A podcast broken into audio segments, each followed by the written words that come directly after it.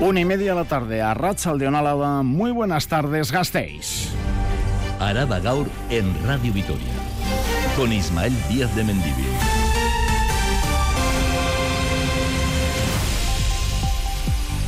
Ya saben, lo de tengo una noticia mala y otra buena. Vamos primero con la buena. El aeropuerto de Vitoria registra el mejor octubre de su historia, con 28.198 pasajeros. En lo que llevamos de año han pasado 277.035 pasajeros y pasajeras por fronda, con lo que el récord de usos está a falta de sumar 23.000 viajeros y viajeras más y faltan todavía dos meses para cerrar el año y ir con un nuevo récord. La noticia mala es una batalla campal en la que participaron hasta 100 personas el sábado en Vitoria-Gasteiz. Ocurrió en un partido de fútbol entre el Acua y el Indaucho de juveniles de Liga Vasca y terminó con jugadores y aficionados inmersos en una pelea masiva. Lamentable. Portada también para el llamamiento de la Diputación Foral de Álava de hoy. La Diputación necesita 10 familias alavesas para acoger niñas y niños de entre 0 y 6 años. Y en deportes, sucesos lamentables al margen, lunes de resaca para nuestros equipos. En Rafa Unguía, Ratzaldeón. Arrachaldeón, Isma. A lo dicho, ¿qué tal la resaca? Bueno, eh, el Deportivo a la vez que la va asumiendo porque es un partido que deja resaca. El tener eh, contra las cuerdas al Barcelona con un 0 a 1 en su campo, con 3, 4 ocasiones claras de Samu Morodion, goleador ayer. En el segundo 18 marcó el conjunto albiazul. No le dieron para sumar. En la segunda parte, Lewandowski decantó la balanza. Es la diferencia entre un delantero consagrado y una gran promesa que ya es casi realidad, Samu Morodion. Por cierto, no hay liga el fin de semana en cuanto al fútbol amistoso ante Osasuna en Mendizorroza el miércoles a puerta cerrada va a disputar el conjunto del Piazul ese eh, duelo. Baloncesto hay mucho esta semana. Vamos con la agenda por situar a los siguientes Isma. Miércoles Basconia Barcelona Euroliga. El conjunto de Ivanovic va a jugar el miércoles, va a jugar el viernes ante Asbel en Francia y el domingo va a recibir a Valencia Basket. Así que tres partidos prácticamente en eh, cinco días. También doble duelo para Araski el jueves. Ese primer partido que tiene que ganar sí o sí en casa después de estrenarse fuera ante Gran Canaria y ya la visita a Girona para el fin de semana y a partir de las dos y cuarto, cátedra. Hoy calentita, porque lo de ayer, qué pena, Isma. Resaca, por lo tanto, y una semana, como decías, marcada por el baloncesto. Mungi, es que recasco. Quedarte. Ahora, en Radio Victoria, como desde hace décadas. Araba Gaur, en el control técnico. Unañe Uriarte. Estamos a lunes. Hay que arrancar semana. Vamos a por ello. 13 de noviembre de 2023 les habla Ismael Día de Mendivil. Araba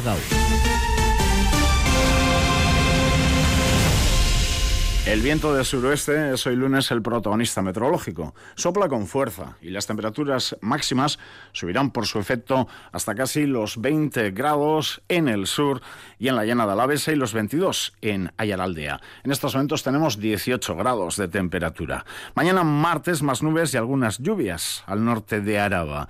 Las temperaturas bajarán el martes 1 o 2 grados y el miércoles ambiente más estable y agradable. Algunas nubes medias y altas, temperaturas en las horas centrales entre los 18 y los 20 grados. Los embalses del sistema Zadorra siguen igual que hace una semana.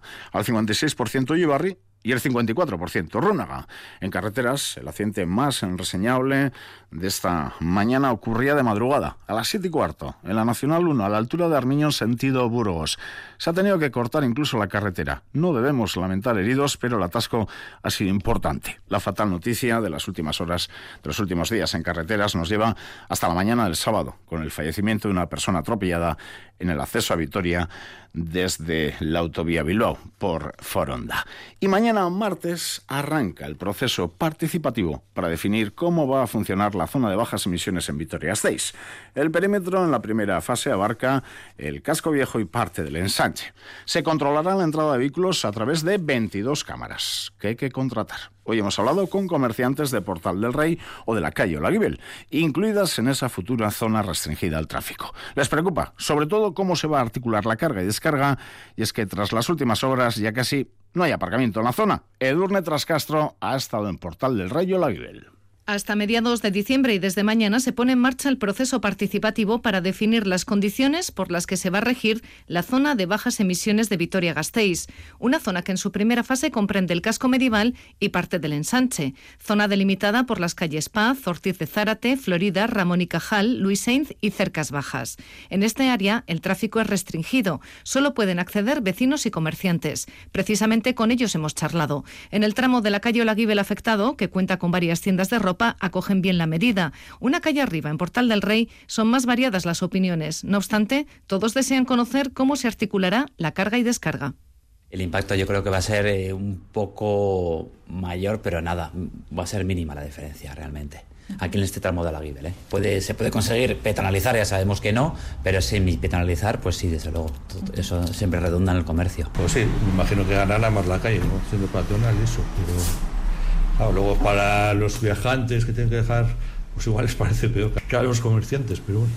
Bueno, eh, que haya menos tráfico siempre es bueno para todos, pero que no haya para poder aparcar nada, para nosotros tampoco nos viene bien, porque la gente muchas veces, a veces viene en silla de ruedas, lo más inmediato es la colocación de las 22 cámaras de tráfico necesarias para controlar el acceso de los vehículos y multar a los infractores. Desde el consistorio aseguran que la implantación total de la zona de bajas emisiones se hará en tres fases de forma gradual y consensuada.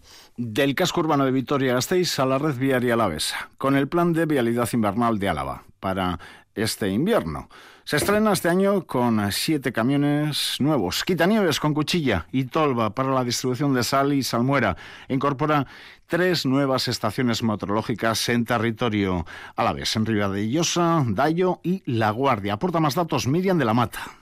El plan de vialidad invernal entrará en vigor el próximo miércoles día 15 con 230 profesionales. Como novedad, este año se estrenan siete quitanieves, lo que completan una flota de 36 camiones, uno más que la temporada pasada. Tres nuevas estaciones meteorológicas en Ribabellosa, Dayo y La Guardia y 60 tractores dotados de cuchillas quitanieves. A estos medios materiales se le suman cinco camiones que se encargan de limpiar la A1. Además, cuentan con 12 puntos de almacenamiento de sal y salmuera y ocho silos de sal repartidos por el territorio para facilitar el trabajo. El diputado foral de Movilidad Sostenible e Infraestructuras Viarias, John Nogales, ha anunciado estas novedades acompañado de Marian Gutiérrez, directora de Infraestructuras Viarias. Les escuchamos. En esta campaña estrenamos siete camiones quitanieves, elevando de 35 a 36 los camiones quitanieves asignados al plan. Nuestra capacidad de almacenaje de materiales fundentes asciende hoy a 2.840 toneladas de sal y 570.000 litros de salmuera. Estrenamos tres nuevas estaciones geológicas en esta campaña. No solo facilitan los datos habituales, sino otros adicionales muy útiles también, como la temperatura del asfalto o el espesor de hielo y nieve sobre el propio asfalto. El pasado año el plan de viabilidad se activó 10 veces por nieve. Este año estará operativo durante cinco meses y, como siempre, la web araba.eus facilitará los datos del estado de las carreteras y puertos de montaña. Un último apunte en movilidad porque desde hoy la policía local realiza una campaña especial de tráfico para controlar en Vitoria-Gasteiz las ITVs de los vehículos. Araba Gaur. Las noticias de Álava. A punto de cumplirse un año de la implantación de TicketBuy, la Hacienda Alavesa ha recibido hasta el mes de octubre cerca de 91 millones de facturas por valor de algo más de 18.000 millones de euros. De todas ellas, solo el 6% presenta algún fallo, lo que supone un descenso importante de facturas con error desde que se puso en marcha en enero. Otro dato importante es el del número de expedientes abiertos por no cumplir con esta obligación fiscal, Ticket Buy. Un total de 200, no, un total de 562 expedientes abiertos, de los que 10 han sido sancionados por un importe total de 20.000 euros. Desde la institución foral se muestran satisfechos porque dicen el ticket buy se consolida como herramienta de lucha contra el fraude Isabel Irigoyen. En Araba, 20.000 empresas y personas autónomas están obligadas a emitir sus facturas a través de TicketBuy. De ellas lo hacen 19.300 con una media mensual de 15.000 movimientos por negocio. En total, la Hacienda Foral Alavesa recibe mensualmente facturas por valor de 1.800 millones de euros, que multiplicado por los meses que lleva en vigor esta herramienta de facturación, casi un año, suman 18.200 millones de euros. Un dato curioso, las QR de las facturas que permiten al cliente comprobar si han sido enviadas debidamente a la Diputación son escaneados cada mes por 9.000 personas. En opinión de la diputada foral de Hacienda, Itziar Gonzalo, son datos relevantes que indican que el Ticket Buy es una herramienta que garantiza la lucha contra el fraude fiscal. Estamos hablando de 90,8 millones de facturas. Cuanto a su importe, bueno, pues la, la cifra alcanzada es de 18.200 millones de euros. TicketBuy, desde luego, se consolida como una herramienta de lucha contra el fraude y además es una herramienta de garantía a las personas consumidoras, visibiliza nuestro comercio local y permite combatir la competencia desleal. En este tiempo se han abierto 562 expedientes por presuntos incumplimientos con sanciones a 10 negocios por un importe total de 20.000 euros. La oposición ha puesto en valor el esfuerzo de las empresas alavesas ante las dificultades que han tenido para adaptarse a este nuevo sistema de facturación y ha reclamado al Gobierno foral que se siga apoyando a este colectivo y a quienes quieran emprender en el territorio. Y hoy de nuevo en comisión ha quedado claro que el nuevo impuesto a las grandes fortunas que las diputaciones vascas quieren aprobar antes del 31 de diciembre de momento no cuenta con el beneplácito de ninguno de los grupos de la oposición en la Cámara Alavesa. Los grupos de izquierda ya han anunciado enmiendas a este proyecto. Desde el Carrequín Podemos reclaman un impuesto calcado al estatal, algo imposible, según la diputada foral Itziar Gonzalo, porque dice supondría no tener en cuenta lo que ya tenemos. Euskal Herria Bildu, por su parte, propone un nuevo tramo a partir de los 11 millones de euros, con el que incluye también el impuesto de Navarra y duda además de su voluntad de acuerdo. Y el PP está completamente en contra de este gravamen. Vamos a escuchar a Itziar Gonzalo, diputado foral de Hacienda y Presupuestos, David Rodríguez, el Carrequín Podemos, Ana Morales, PP, Igor Ortiz Urbina, EH Bildu. Va a mejorar la recaudación un alcance que yo creo que es real, que es positivo, porque de alguna forma eh, complementa, como he dicho, esa recaudación. Nosotros vamos a presentar enmiendas, por supuesto, a este proyecto de norma foral, no vamos a aceptarlo tal y como está. Nosotros estamos en contra de este impuesto. Nosotros pensamos que esos 200.000 euros que dijo el diputado general que se van a recaudar nos van a salir muy caros. Están en minoría. Nos da la sensación que realmente ustedes quieren que no salga nada. Abrimos un capítulo social. La Diputación Foral de Álava lanza una campaña para encontrar familias de acogimiento para niños y niñas de 0 a 6 años y también grupos de hermanos y hermanas. La campaña Acoge, eres su oportunidad. Busca de manera urgente 10 familias en Álava. En estos momentos, en el territorio, 76 familias acogen a 89 menores, Nerea García.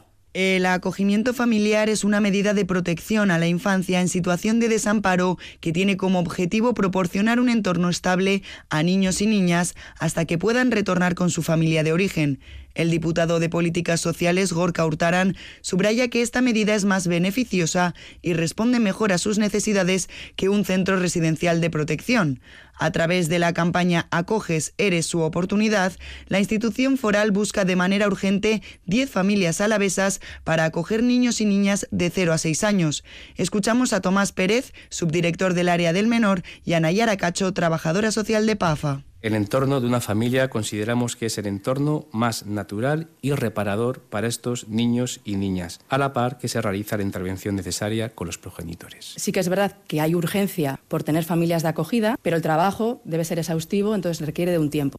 En Álava en estos momentos hay 76 familias que acogen a un total de 89 menores. María Elena Aguillo y Cipriano Díez son una de ellas. El crío está desarrollando estupendamente y la verdad es que para nosotros nos aporta también eh, ver evolucionar a un crío que en este caso no venía de cero y ha evolucionado pues como, como nuestros hijos. Las familias interesadas pueden ponerse en contacto con el programa de apoyo al acogimiento familiar a través del teléfono 945 77 30 52 o del correo acogimiento.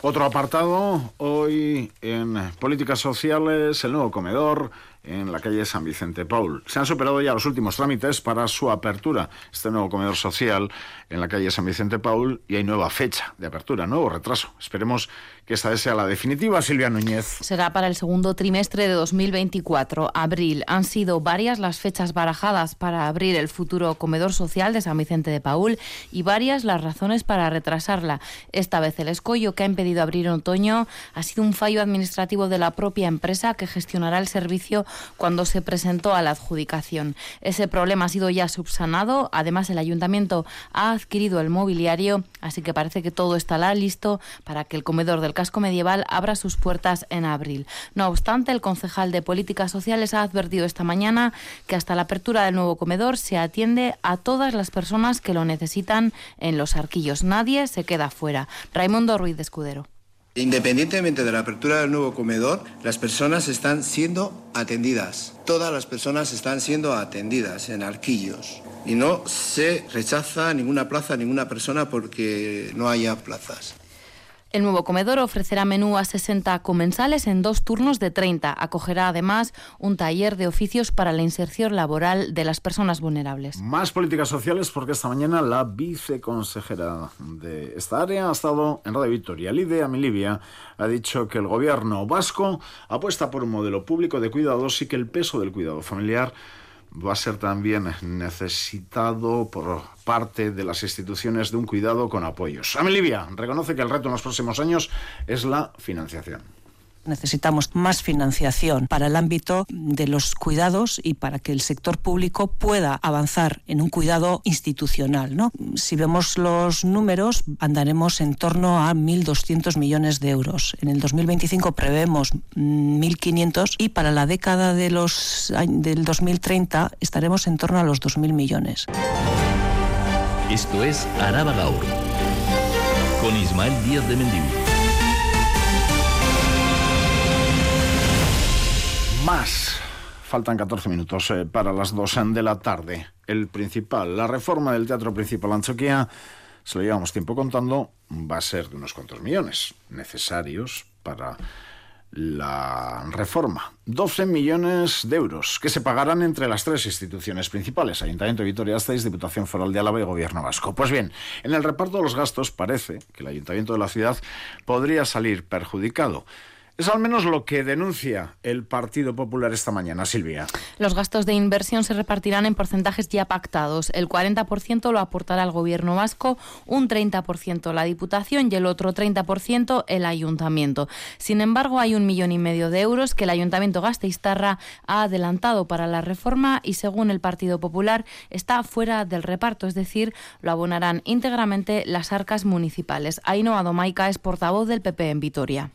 ¿Por qué desde el Gobierno municipal de PSOE y PNV no se ha exigido incorporar todos los gastos que ha asumido en solitario el Ayuntamiento de Vitoria y que se han ahorrado tanto la Diputación como el Gobierno vasco? ¿Por qué no han defendido los intereses de la ciudad, de los vitorianos, que han supuesto un millón de euros de perjuicio se refiere, entre otros gastos, a la compra del local anexo al principal, así como a estudios de las alternativas arquitectónicas para la reforma del teatro. Es por ello que llevarán al Pleno del viernes la modificación del convenio que recoge la distribución del gasto entre las tres instituciones para que, dice el PP, se rectifique y se incorpore al reparto ese millón y medio adelantado por el Ayuntamiento de la capital alavesa.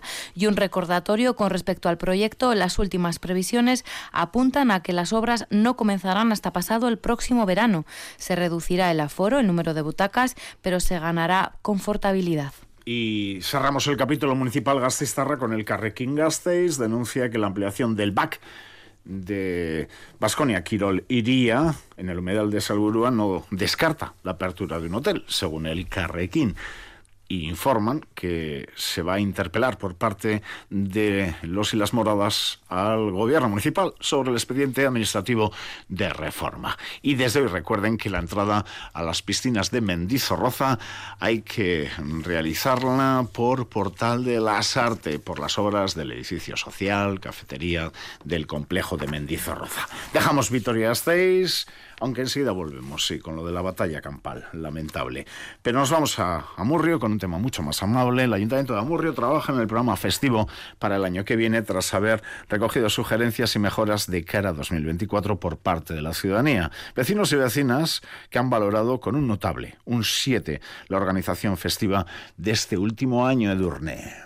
Las y los amurriarras le dan un 7 en la organización de los diferentes eventos festivos de este año, pero buscan mejorarlos. Para ello, a través de un proceso participativo, 80 personas han dado su opinión. Sugerencias como ampliar la oferta musical, más eventos para jóvenes de 15 a 30 años o cambios de ubicación para algunos de los actos, como la vuelta de las barracas a Mendico Escola. Noemí Llorente, técnica de fiestas. Han participado unas 80 personas, me proponen un poco de todo, pues desde más DJs, más teatro, eh, estos teatros no, eh, pues mucha cola en las morcillas, pues que pues que se reduzca la cola, eh, pongan grupos más para los jóvenes, pongan grupos para los mayores, bueno, como cosas muy relacionadas con lo musical. Las propuestas se abordarán en un grupo de trabajo abierto que se reúne una vez al mes en el Salón de Plenos del Ayuntamiento de Amurrio. Y se lo adelantábamos en portada, lamentable, el sábado 11 de noviembre, este pasado sábado, un partido de Liga Vasca Juvenil acabó en una batalla campal pues de unas 100 personas, entre jugadores y aficionados. El partido enfrentaba al Club Deportivo Lacua contra la Sociedad Deportiva Indauchu. Nos lo cuenta Adrián Nicolau. Durante el partido, la actitud del público de ambos equipos, afirma el acta del árbitro, fue mala, en especial por parte de la afición visitante del Indauchu. En el minuto 94, uno de los padres de un jugador de este equipo comenzó a insultar y amenazar al árbitro, por lo que fue expulsado de las instalaciones. Minutos más tarde, una vez finalizado el encuentro, con victoria local, la tensión entre ambos equipos aumentó y comenzaron a empujarse y a encararse. Fue en ese momento cuando cinco aficionados saltaron al campo y propinaron un puñetazo en el ojo al guardameta, iniciando una pantalla campal que involucró a un centenar de personas con jugadores y aficionados involucrados. Desde el Club Deportivo Lacua subrayan que quienes iniciaron la pelea no eran aficionados de ningún equipo, sino que entraron con el único fin de iniciar la pelea. Ali es el presidente del club. Nosotros desde el Club Deportivo Lacua condenamos todos esos hechos. De hecho, ya hemos hablado con Ayuntamiento, Federación y la policía en este caso. Disponemos de imágenes para identificar a, la gente que, que, hizo eso. Hemos mandado nuestros ánimos al jugador que sufrió la agresión. Son gente ajena al club y condenamos todos estos actos. Desde el ACUA afirman que trabajarán para que este tipo de lamentables incidentes no vuelvan a ocurrir. El Indauchu también ha condenado los actos. Más noticias eh, con Miriam de la Mata. En Araba los nacimientos descienden un 8,9% en el segundo trimestre de 2023. Es el descenso más acusado por territorios con 551 nacimientos. En nuestro territorio los nacimientos fuera del matrimonio son del 47%. En el conjunto de la comunidad autónoma vasca el porcentaje de madres mayores de 40 años supera el 10% y aumentan también las madres con nacionalidad extranjera. El sindicato de la denuncia al despido de tres trabajadoras en CIE, Mecauto Araba.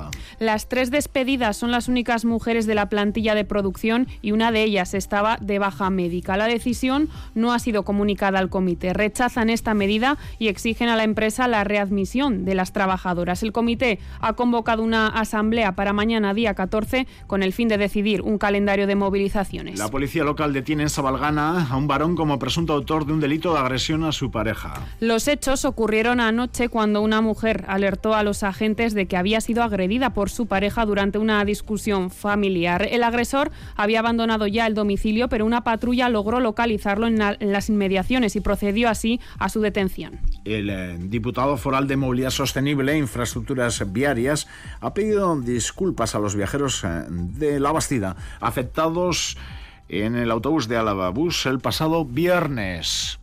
John Nogales ha añadido que el departamento sigue trabajando en mejorar los servicios y atender las reclamaciones. Vienen trabajando en el refuerzo de la línea 9 que conecta Vitoria con Logroño, principalmente a primera hora de la tarde. Le escuchamos por un error informático, se habían dispuesto más plazas de las que realmente estaban disponibles. Por ese error informático pedimos inmediatamente disculpas. Venimos trabajando desde hace ya varias semanas en el refuerzo precisamente de los servicios de la línea 9, tanto el viernes por la tarde como en el propio fin de semana, en los servicios de los sábados y los domingos En Amurrio hoy se reabre el comedor de mayores, pero a diferencia de la experiencia piloto, a partir de ahora no va a ser gratis. Los menús costarán 8 euros, aunque se aplicarán bonificaciones según ingresos. Se ha mejorado el local y el objetivo es que estas personas mayores tengan un menú equilibrado y también combatir la soledad. Se trata del primer comedor social de Ayala. En Yodio se incitó un proyecto piloto, pero no salió adelante porque el centro de jubilados es demasiado pequeño. Y mañana martes, Día Mundial de la Diabetes, en las farmacias se van a realizar test para evaluar el riesgo de desarrollar diabetes tipo 2. Además, en el Palacio Europa se llevarán a cabo unas charlas informativas bajo el lema Educar para proteger el futuro. Serán a partir de las 5 de la tarde. Desde la Asociación de Diabetes de Álava reclaman más endocrinos pediátricos en OSI Áraba. En Arachimeno es vicepresidenta de la asociación llevan a todos los menores con diabetes tipo 1 de Álava, del Alto Deva y de Miranda. Entonces las familias, claro, al final se agobian porque les dan citas con mucho tiempo de una a otra. Antes de Cultura, el Departamento de Cultura de la Diputación Alavesa, ahí todo el segundo compendio de recomendaciones para la protección del patrimonio histórico arquitectónico. Es una segunda edición, se centra en la protección de los bienes culturales, relación del planeamiento. José María Villanueva, coordinador y coautor de esta publicación, Patrimonio esta eh, intención o ganas de sensibilizar, educar y sobre todo asesorar para dotar de herramientas técnicas para involucrar al personal técnico en la correcta valoración y protección del patrimonio arquitectónico a través del planeamiento. Araba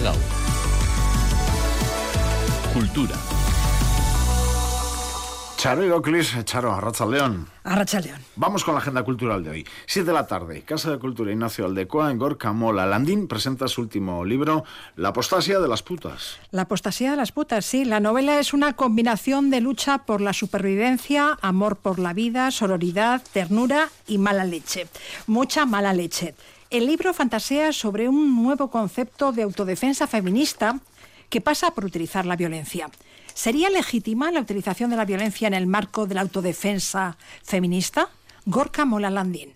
No es que yo quiera hacer apología de la violencia, eh, pero sí que es verdad que en la novela es un grupo de mujeres que deciden en un momento de su vida defenderse. Yo con esto no es que os anime a todas las mujeres a que matéis a vuestros exes, ni mucho menos, pero sí que matizo que en algunos casos me no me parecería ninguna extravagancia. También en la Casa de Cultura de la Florida, a las 7, la catedrática de Economía, Carmen Herrero, será la ponente de la charla del futuro del empleo, el empleo del futuro. El empleo del futuro pasa por la digitalización laboral, pero ¿sabían que tan solo el 38% de los ciudadanos tiene competencias digitales básicas? Y de ellos, solo el 4% son especialistas en tecnologías.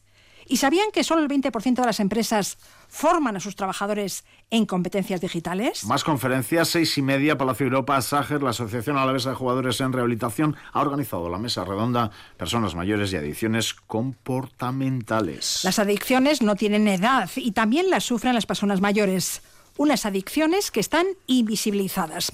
Las adicciones comportamentales más frecuentes entre los mayores son los juegos de azar, pero también las compras y las inversiones. Y a las 7, el ¿eh? Círculo Vitoriano acoge la conferencia Van Eyck y el Políptico del Cordero Místico en Gante a cargo de Jorge Latorre. El retablo de Gante tiene una historia compleja, pues se trata de una obra de arte muy codiciada que ha sido víctima de varias agresiones y de al menos seis robos.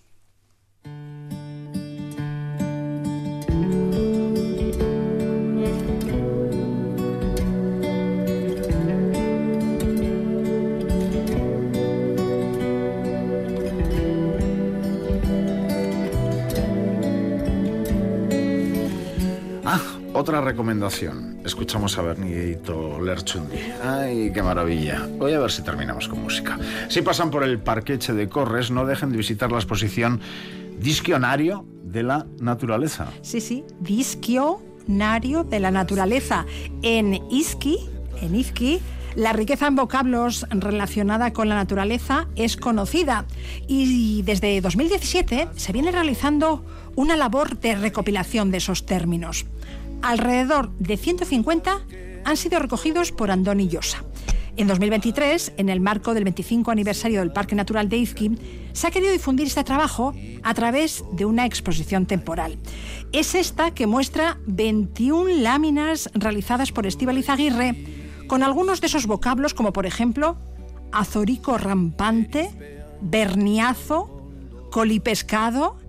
Esta exposición permanecerá abierta hasta la Semana Santa de 2024. Charo, déjame 30 segundos. Sobrevolar Iski con Benito Lerchundi. Dena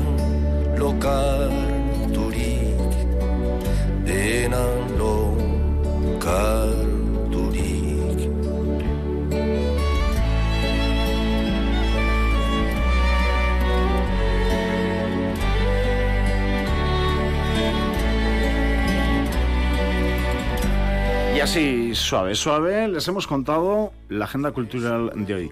Pero si tienen eh, algún plan, mañana martes, igual lo pueden suspender si quieren ver a Kukai. Por lo menos, danos el titular de mañana, Charo.